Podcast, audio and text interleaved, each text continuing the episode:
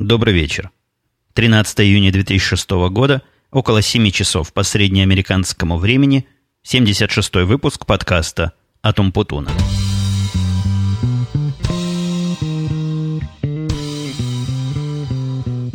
Конечно же, я начну сегодня с оправдания, куда я делся на так долго, и никакой такой лени особой с моей стороны или такой занятости по работе, которые не позволили мне тут что-нибудь записывать, не было – да я и с трудом могу представить себе такую занятость, которая не дала бы записать подкаст хотя бы в выходные.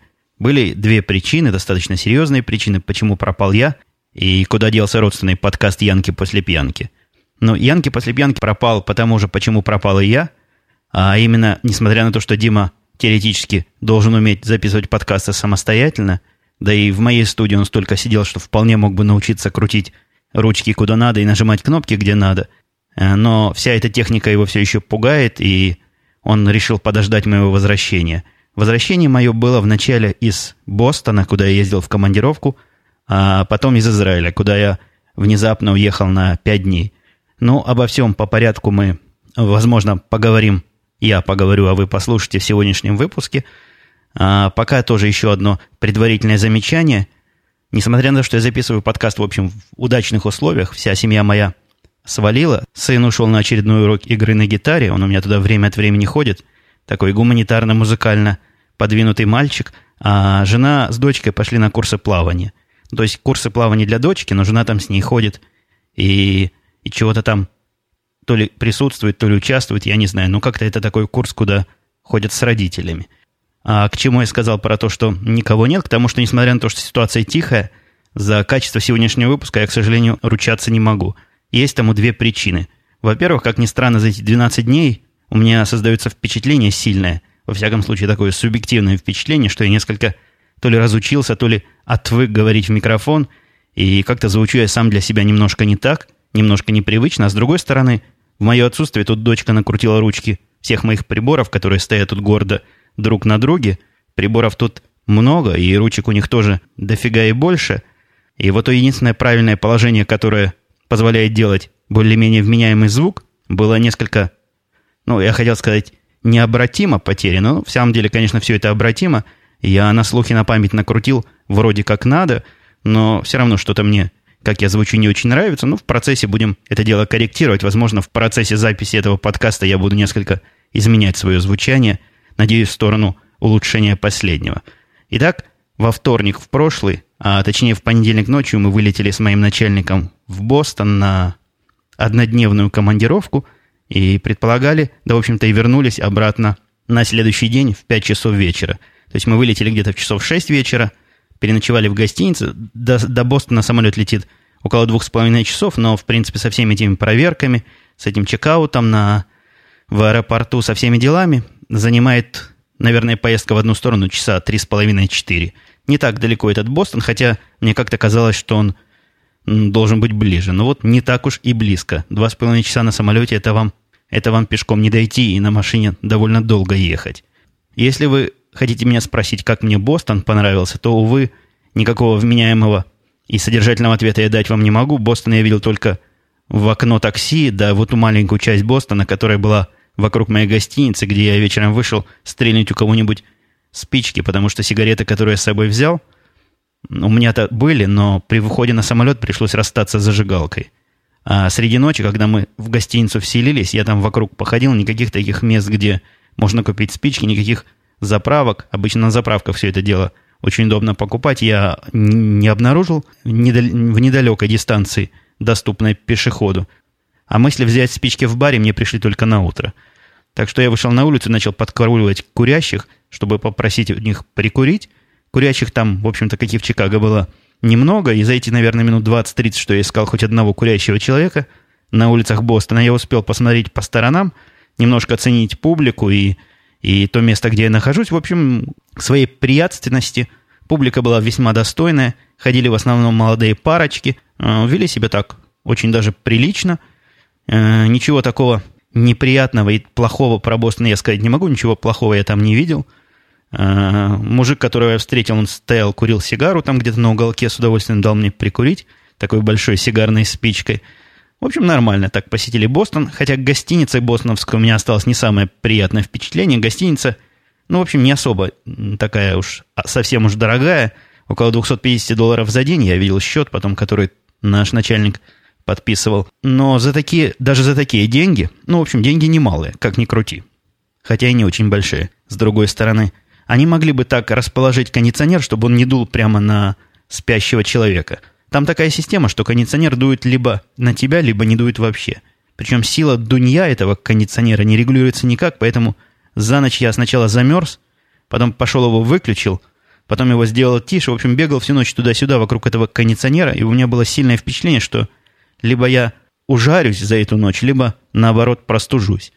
Ну, как-то как пережил я это дело, а вставать надо было на утро идти на наши встречи, которых была масса, и которых я тоже, возможно, ниже несколько слов скажу. Хотелось бы больше слов сказать, но дело такое, знаете, тонко. Я не могу вам всякие интересные подробности про работу рассказывать, но, наверное, пара-тройка слов все-таки будет допустимо. Так вот, встали мы в совершеннейшую рань, где-то в 7 часов по бостоновскому времени, это значит в 6 часов по чикагскому времени. Для меня это как будто бы я ночи не спал, потому что раньше двух часов я никогда не засыпаю, и там я часов до двух, до трех смотрел телевизор, Сна не было ни в одном глазу, но, в общем, после трех-четырех часов сна пошли на, на эти встречи. На эти, эти встречи происходили в нашем центральном бостоновском офисе, а Бостон – это второй центр после Нью-Йорка, в котором больше всего, ну, после Нью-Йорка, соответственно, находится людей, по-моему, около 30 или 40 тысяч человек наших работников в этом Бостоне. Все это располагается не в одном каком-нибудь небоскребе или в нескольких небоскребах, хотя не знаю, можно ли в один небоскреб 40 тысяч человек загнать, а у нашей конторы там целая улица – и эта улица вся застроена шестиэтажными, такими шести-восьмиэтажными кирпичными домами.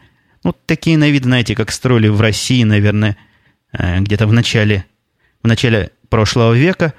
И в этих домах все вот это так и располагается. Обстановка внутри такая типично офисная обстановка, где, когда заходишь, знаете, в такой офис, непонятно, чем люди там занимаются, но, несомненно, чем-то все занимаются. То есть такие маленькие кубики, в которых сидят люди э, напротив своих компьютеров, ну, разве что некоторая специфика этих офисов и какая-то косвенная индикация того, что там все-таки девелоперы водятся, они просто сидят какие-то клерки, нажимают на какие-то клавиши, было то, что в некоторых кубиках стояло два компьютера. Один обычный PC с неизменной, естественно, Windows, а второй какой-то сановский Spark, такой небольшой какой-то workstation стоял. А, там многие пишут на санах, поэтому у программистов зачастую таких, такие компьютеры стоят на столах, видимо, для разработки, или я уж не знаю для чего – в процессе этого длинного дня, ну, длинного для меня, хотя фактически он начались встречи в 8 утра и закончились в 5, в 5 мы уже покинули этот офис, у меня было, я даже не знаю, сколько встреч, я, у меня уже ум за разум зашел, но, в общем, весь день это было одно большое совещание, а, разбитое на части, мы переходили из одной совещательной комнаты в другую порой, а иногда совещание продолжалось прямо в этой же комнате, обед, который мы там ели, мы ели тоже во время одного из совещаний, таких не очень формальных, но тем не менее деловых совещаний. И, наверное, у меня было минут всего 15, чтобы вот я находился на этой конторе и, и ни с кем ни о чем не совещался. Очень напряженно, это и для меня совершенно нетипичное время препровождения, хотя многие из тех, кто там участвовал, чувствовали себя явно как рыба в воде, и создавалось четкое ощущение, что это их основной вид деятельности – проводить вот такие разные совещания. Но не могу не могу от вас утаить, что за эти 15 минут, которые я провел там без совещания, я успел, конечно, а, оконфузиться. Это было после первого совещания, я почувствовал, что совершенно выжатый, да и кофе с утра не попил. Как-то мы так бежали из гостиницы, чтобы не опоздать. Кстати, так бежали, что забыли ключи сдать.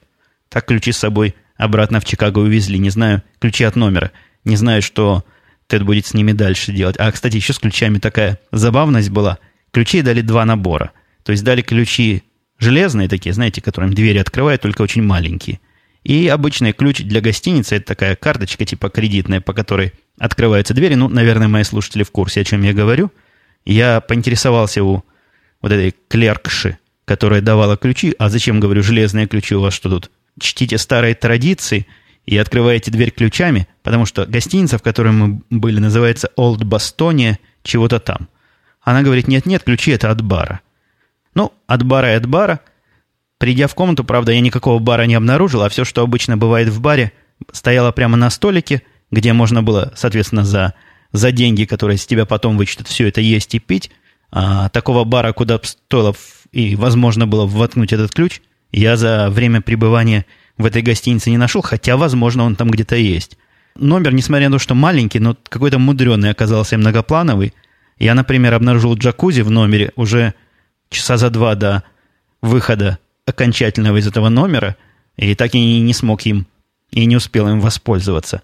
Так вот, это я рассказывал о, об этом перерыве, которым я, в который я хотел бы попить кофе, потому что кофе, как вы уже выше слышали, я попить не успел.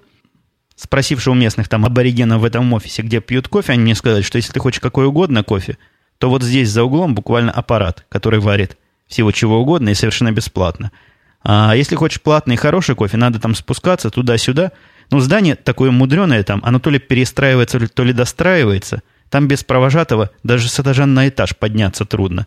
То есть как-то лифты там однонаправленные, и если я спустился на каком-то лифте вниз, вовсе не факт, что я смогу на этом лифте вернуться вверх, и все они нас водили какими-то такими коридорами, которые я где-то только часам к двум, к трем запомнил и смог сам перемещаться между этажами. Ну, естественно, я предпочел ближайшую вот эту синицу в руках, ближайший аппарат, который делает кофе, но не тут-то было. Не так все просто оказалось. Не все коту была масленица. Этот аппарат выглядел как обычный такой, обычная машина, которая делает эспрессо или какой-то другой кофе, но ни в коем случае не вот этот фильтр, который очень любят в Америке пить. Знаете, где сверху в сеточку насыпаешь кофе, через него капает, и в результате получается бурда, которую, в общем-то, большинство американцев считают кофе.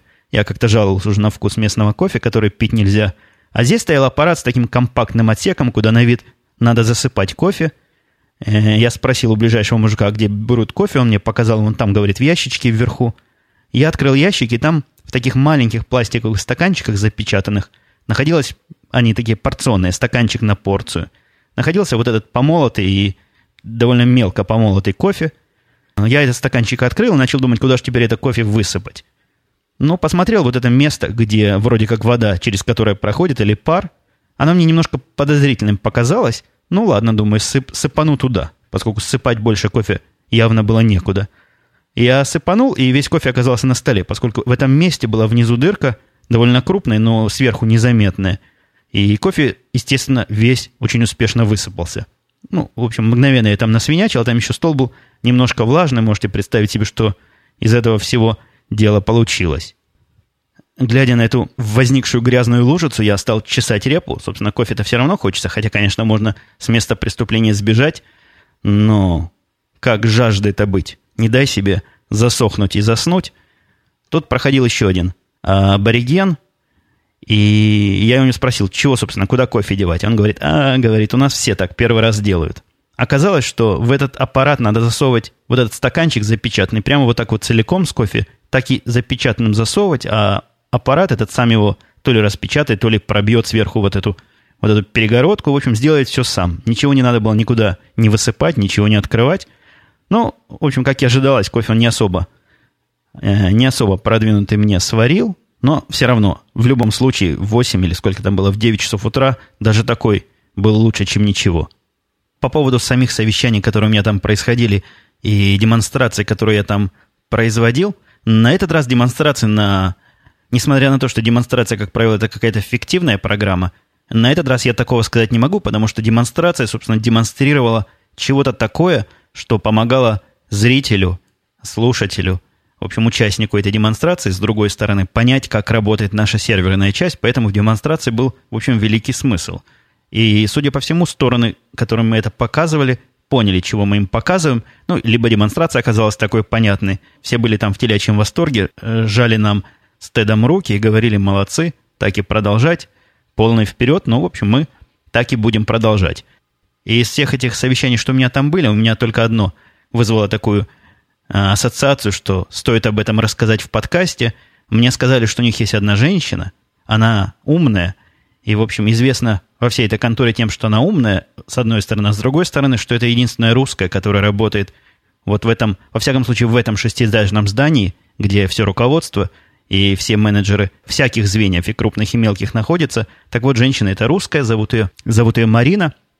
И мне сказали, что обязательно нам, как двум умным русским, надо друг с другом встретиться и чего-нибудь обсудить.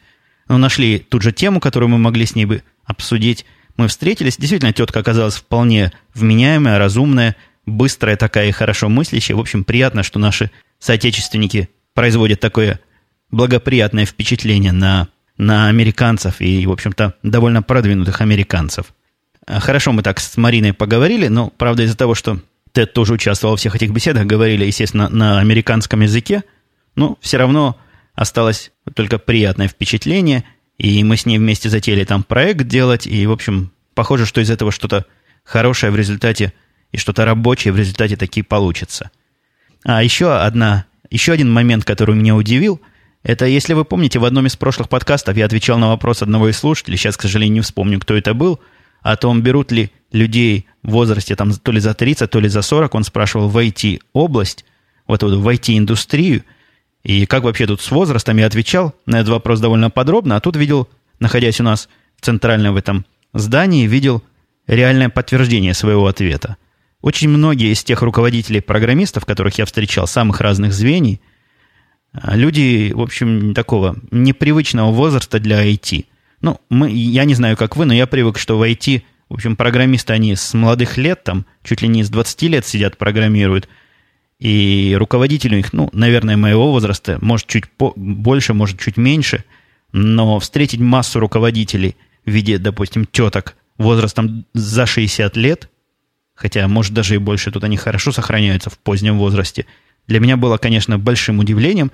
При этом тетки эти оказались ну, вполне такие, ну не то что уж быстрые, шустрые и хорошо уж так резко соображающие, но вполне себе, вполне себе на уровне. Так что ничего плохого я тоже про них сказать не могу. И вот успокоить того слушателя, который спрашивал, куда деваться пожилому IT-специалисту, вот есть такие места, где эти пожилые IT-специалисты спокойно себе работают и даже цветут, и даже пахнут.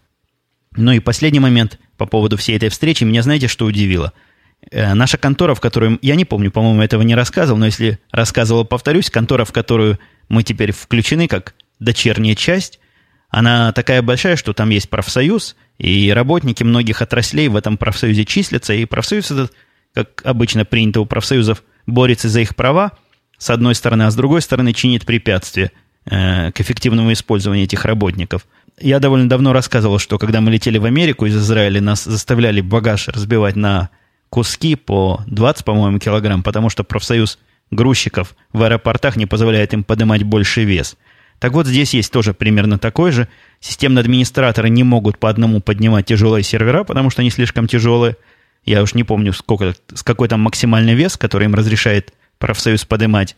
А самое поразительное, профсоюз не разрешает им работать по субботам и воскресеньям, что для системного администратора это самые активные дни, как мои компьютерно продвинутые слушатели могут понять, потому что это те дни, когда можно чего-нибудь со всей системой сделать, не озабачивая, озабочивая всех пользователей, а в нашем случае все системы, которые круглые сутки принимают и передают какие-нибудь данные. Но у них вот не так. У них единственное послабление из-за того, что область у нас такая компьютерная, это то, что профсоюзы разрешают работать в пятницу до 11 часов вечера, а сами понимаете, там биржа закрывается во сколько? В 5, с 5 до 11 это вот этот промежуток, когда нужно успеть все сделать.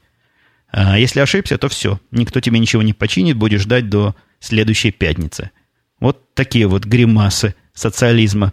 Здесь я замечаю, чем контора больше, тем в ней социализма больше и больше. Он практически приближается некоторыми местами даже к этому коммунизму. Завершая свою затянувшуюся бостоновская часть повествования, скажу, что Вылетели мы оттуда вовремя, на самолет не опоздали, хотя за Тедом водится вечно во все, на все самолеты опаздывать. Прилетели, я при, приехал домой, где-то сколько уже было, часов, наверное, 9 вечера. Туда-сюда, лег спать, а на утро часов 7 мне позвонили с такой информацией, которую я своим слушателям не желаю получать в их повседневной жизни, да и самому тоже второй раз не хотелось. Я не буду вас в подробности вводить, это такое такое семейное emergency произошло, и мне надо было срочно после этого лететь в Израиль. Э, я тут могу даже целый труд написать, как подготовить поездку к Израилю, купить билеты, заказать машину в гостиницу за два часа. Ну, в общем, оказалось это не так сложно. Интернет действительно великая сила. Я купил даже не самые дорогие билеты. Билеты были туда и обратно, через Париж в Израиль, э, стоимостью, если мне не изменяет мой склероз, около полутора тысяч долларов, ну, в два конца. Да, в два конца на одного человека, так и было. Снял гостиницу и, собственно, направился часа через два, наверное, или три в аэропорт для того, чтобы успеть на свой самолет. Сразу эта поездка началась так, не то что уж неудачно, но напряженно немножко. Я, когда проходил контроль, я взял с собой лаптоп, на всякий случай все-таки улетаю на несколько дней, вот так вот внезапно. Мало ли, что здесь может случиться, хотя, конечно, не один я тут, и есть люди, которые в некоторых местах меня могут заменить, а коллективный разум, который все еще присутствует даже при моем отсутствии здесь, скорее всего, смог бы решить любые проблемы, но все равно лучше перестраховаться, чем потом жалеть. Я взял с собой лаптоп, и с ним у меня произошли сразу две неприятности примерно в одном и том же поле – Дело в том, что здесь, проходя через... У меня не было никакого багажа, и все, что я с собой вез, это сумка с лаптопом, там вещи, которые мне надо на эти 4 дня, ну, сколько одному человеку надо, все влезло такую довольно крупную компьютерную сумку, ну, в смысле, сумку для перевозки компьютеров, лаптопов. И здесь я засунул эту сумку целиком вместе с лаптопом в аппарат, который там все это просвечивает. И это была моя ошибка. Оказывается, в Америке нужно перед тем, как засовываешь туда чего-то, лаптоп вынуть и дать на отдельный осмотр, или, во всяком случае, положить в отдельную коробку. Но я, честное слово, этого не знал. Я никогда здесь с лаптопами из Америки не улетал. Я только с лаптопами в Америку прилетал. И это у них вызвало какой-то триггер такой. Меня там чуть ли не связали и не бросили на пол. Ну, подошли такие два здоровых мужика и говорят, вы почему не достали компьютер из сумки? Я начал чего-то лепетать, я не знал, я вообще не местный. Вот, вот первый раз лечу с лаптопом. Они меня так аккуратно, но строго провели в такое специальное помещение, и там специально обученная женщина в перчатках начала мой лаптоп по-всяческому обыскивать. Ну, а заодно начала обшманывать мою сумку, вынимая каждую вещь, вот все, что там было, она вынула, э, начиная, наверное, ну, с, моих, с моего белья, с моей одежды, и заканчивая там несколькими монетками, которые у меня там в карманчике завалялись. И возле всего этого, ну, включая лаптоп, она проводила бумажкой – смоченной в каком-то растворе, держа ее в пинцете, так на расстоянии вытянутой руки. Я уж не знаю, чего она там такого искала. Может, какие-то ядовитые вещества. Она проводила этой бумажкой, потом засовывала в специальный аппарат, и аппарат этот пишет, типа, окей или не окей. Но он мне писал все время окей зеленым цветом. Я думаю, если бы чего плохого было, он написал бы красным цветом. Довольно-таки продвинутого вида аппарат. Он чего-то шурушал, шуршал, и каждую бумажку обрабатывал где-то минуты две. Ну, видимо, что-то что серьезное таки проверял. В результате меня вся эта процедура заняла где-то полчаса. Они вот все, как я уже сказал, все мне проверили, все обнюхали, если эта штука на нюх работает. Или химически проанализировали, если это какая-то химическая проверка. И после этого сказали, никогда так больше не делай и всегда вынимай лаптоп. Ну, вынимай и вынимай, я теперь наученный этим опытом на входе на посадку в Париже, кстати, в Париже, я могу гордо сказать, видел Эйфелеву башню. Аж целых два раза. Из окна самолета при посадке и при взлете. По Парижу, естественно, не, не походил, хотя с моим израильским паспортом, по-моему, можно было по Парижу походить. Не уверен, не уверен, но кажется, что можно было бы. Но время пересадки между одним самолетом на другой было совершенно минимально. Хватало только до, добраться от одного терминала до другого. Ну так вот, э, компьютер я таки успешно вынул в Париже, чем вызвал у них немалое удивление и определенную настороженность. Конечно, не такую, как здесь, но и в Париже меня тоже отвели в сторонку, ощупали, обыскали, хотя во всех вещах копаться не стали, избирательно попроверяли то или иное. Оказывается, в Париже компьютер не принято вытаскивать из сумки, и это у них, эта часть моего действия у них вызвала изменения. Ну вот так вот, знаете, мои слушатели, что если в Париже проверяетесь, не вытаскивайте лаптоп, а вот если в Америке, то наоборот, вытаскивайте его все непременно.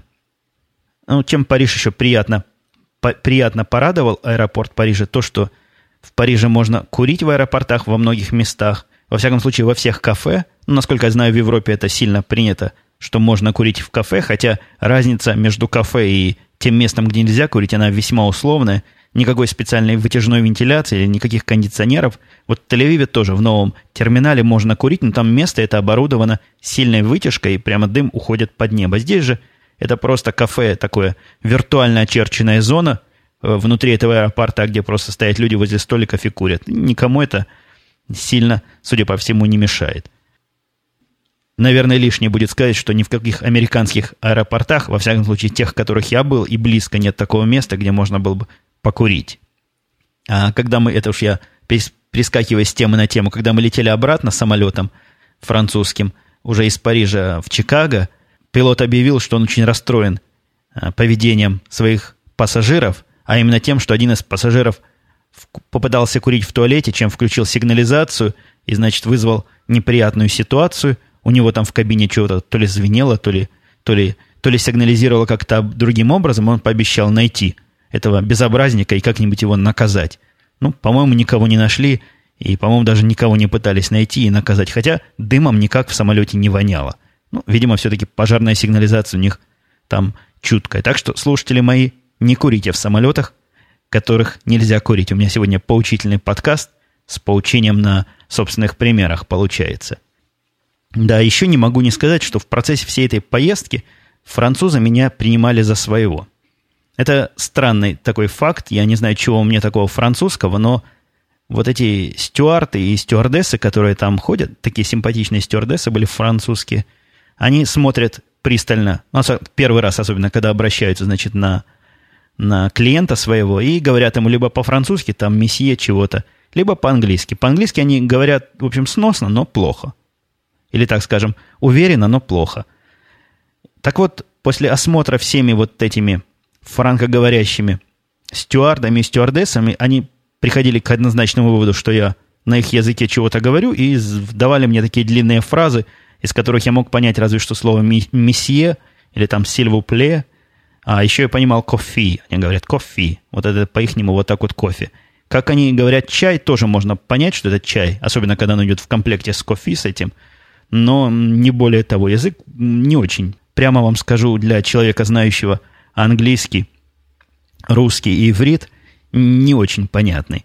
Ну вот я их всех расстраивал тем, что я не говорю на их мове никоим образом, и им приходилось переводить мне на английский язык свои вопросы. Хотя не все старались, некоторые просто повторяли его по-французски, только медленно.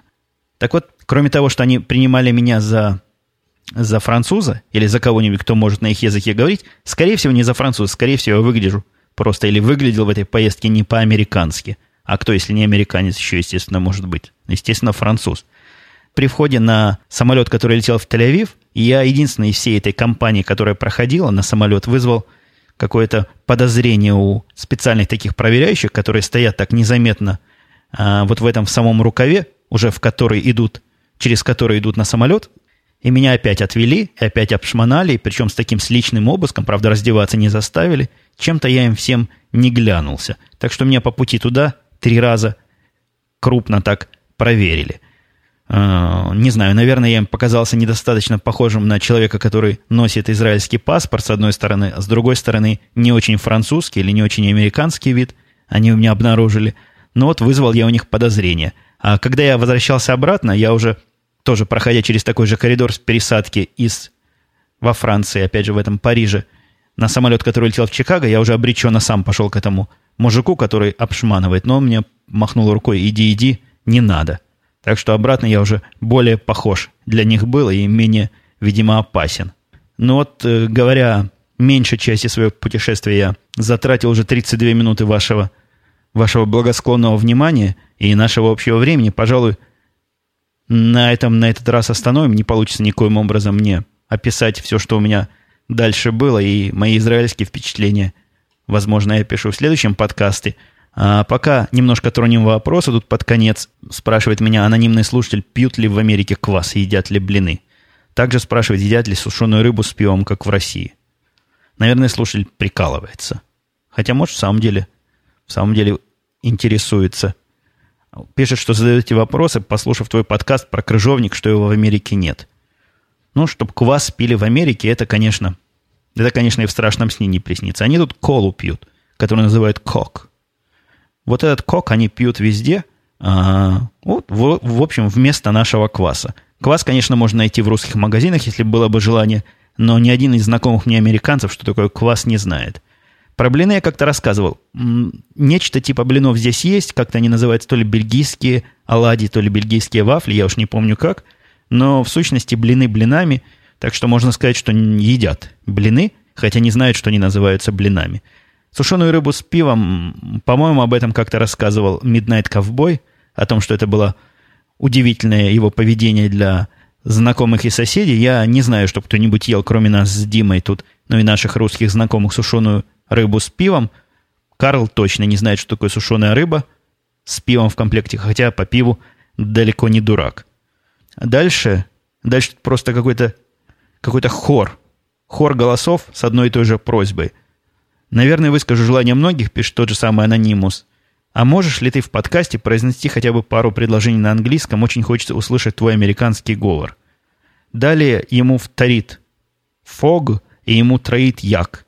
Вот такая вот компания Фога, Яка и Анонимуса просит мне чего-нибудь такого сказать. Ну, вы как дети в пионерском садике просто. Вот, а сплясать вам не надо? Или песенку спеть, послушать, как я пою? Нет, только, только сказать и только по-английски. Не буду, принципиально не буду. Не настолько у нас тут entertainment, чтобы я вас вот таким вот странным образом вам вас развлекал. Ну, хотите посмотреть говорящую собачку, что ли? Дальше Фок спрашивает более серьезный вопрос, или даже замечание. Есть мнение, что мужик с анкетой, о котором я рассказывал в прошлом подкасте, таким образом пытался меня расколоть на нужные ответы, расслабляя своей незадачливостью, подходя с разных сторон к вопросам. Сам он, возможно, таким глупым и не являлся, а может, наоборот, очень хитрый. Зачем он это делал? Спрашивает Фог. И сам же себе отвечает. Не знаю, возможно, они таким образом пытаются бороться с переработками или приработками – с которых не платят налоги или еще что. Сомнительная теория у уважаемого слушателя, мне кажется.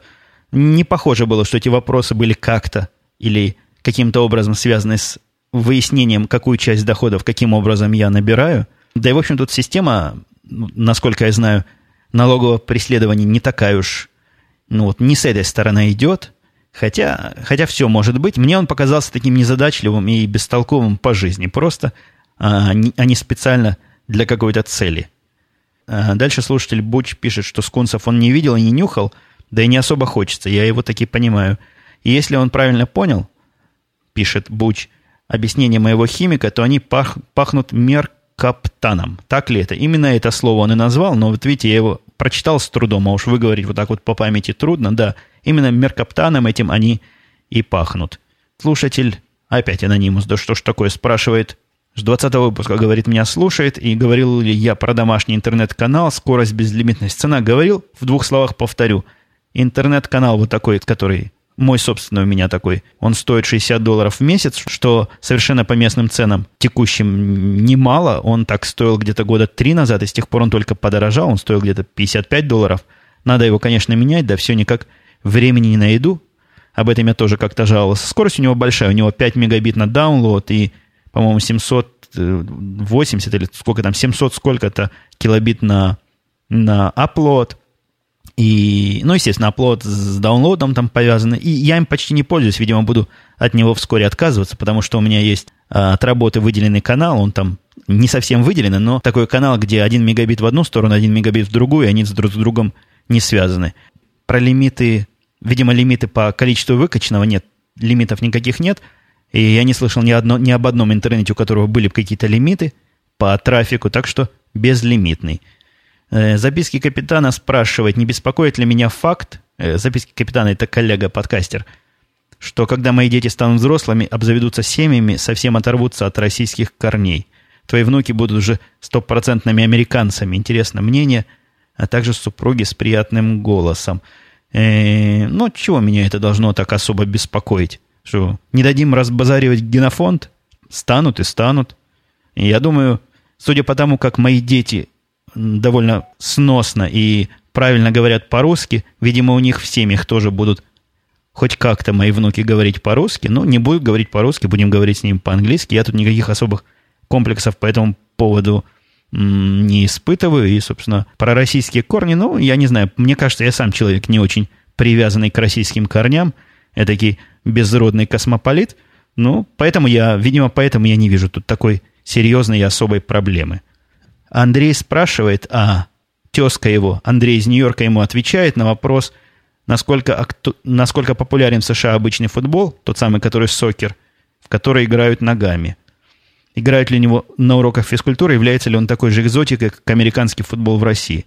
Ну, в общем, за футбол он здесь, насколько я знаю, не считается, и таким уж популярным спортом тоже не является. В общем и в целом в школах в него играют. Играют, в нашей школе в него играют только девочки. В некоторых школах играют и мальчики, и девочки. Хотя во многих школах, насколько я знаю, такой девчоночий вид спорта. Такой, знаете ли, облегченный и безопасный спорт, в который могут спокойно играть девочки. Мне кажется, все-таки является он экзотикой. Не знаю, так ли, как американский футбол в России. Мне почему-то кажется, что примерно, примерно вот так же. Хотя, хотя кто его знает. Тут же много выходцев из разного другого мира. И есть такие выходцы из тех стран, где футбол – это то, во что играют ногами, а не руками. Так что все-таки, наверное, экзотичность его пониже, чем экзотичность американского футбола в России. Андрей из Нью-Йорка, комментируя рассказ моего сына про школу, говорит, что история незабавная, на его взгляд – Девочки друг другу бьют морды, никто не может вмешаться на уроке. В столовой устраиваются бои едой, очень такой тюремный сюжет. Старшеклассников боятся запустить вместе со всеми, иначе кого побить могут и так далее. И это все еще происходит в хорошей школе. Что же делается в плохих? Ну, мне кажется, это такая своеобразная... Вот то, что мой ребенок рассказывал, это скорее не объяснение ситуации, а объяснение его точки зрения на, скажем иначе, объяснение его ответа, почему он считает ситуацию хорошей. Мне не очень кажется, что не пускают старшеклассников из-за того, что они бьют младшеклассников. А он привел этот факт для того, чтобы показать, что вот даже на уровне вот таком вот, ну, на таком техническом уровне расслоения школьников их вот пытается вот так вот предупредить всякие конфликты. Это вовсе не значит, что конфликт есть, это не значит, что на переменах их разводят по углам, а иначе они там дубасят друг друга. То, что девочки бьют друг друга морды, ну, мне кажется, это он показал, опять же, не как индикацию некой агрессивности девочек, а как показатель того, что драки настолько редки, что вот даже драку легче вспомнить между девчонками. Ну, вспомните в школах, что девчонки много дрались, но я думаю, здесь же они дерутся примерно так же часто. Но это мое такое мнение. Если мне кажется, оно совпадает с мнением отвечающего, а именно моего сына. Но я как-нибудь, если, если будет ваше на то желание, смогу попытать его подробно, правильно ли я это все дело перевел. Пожалуй, времени я перебрал, хотя был у меня сегодня план рассказать вообще полностью о моей поездке, ну куда уж и так грязного времени 40 минут, будем завершаться. Мы услышимся с вами теперь уже, я надеюсь, в регулярный срок. Продолжим далее наше общение на разные интересные и прочие темы. Ну, все, пока. Услышимся.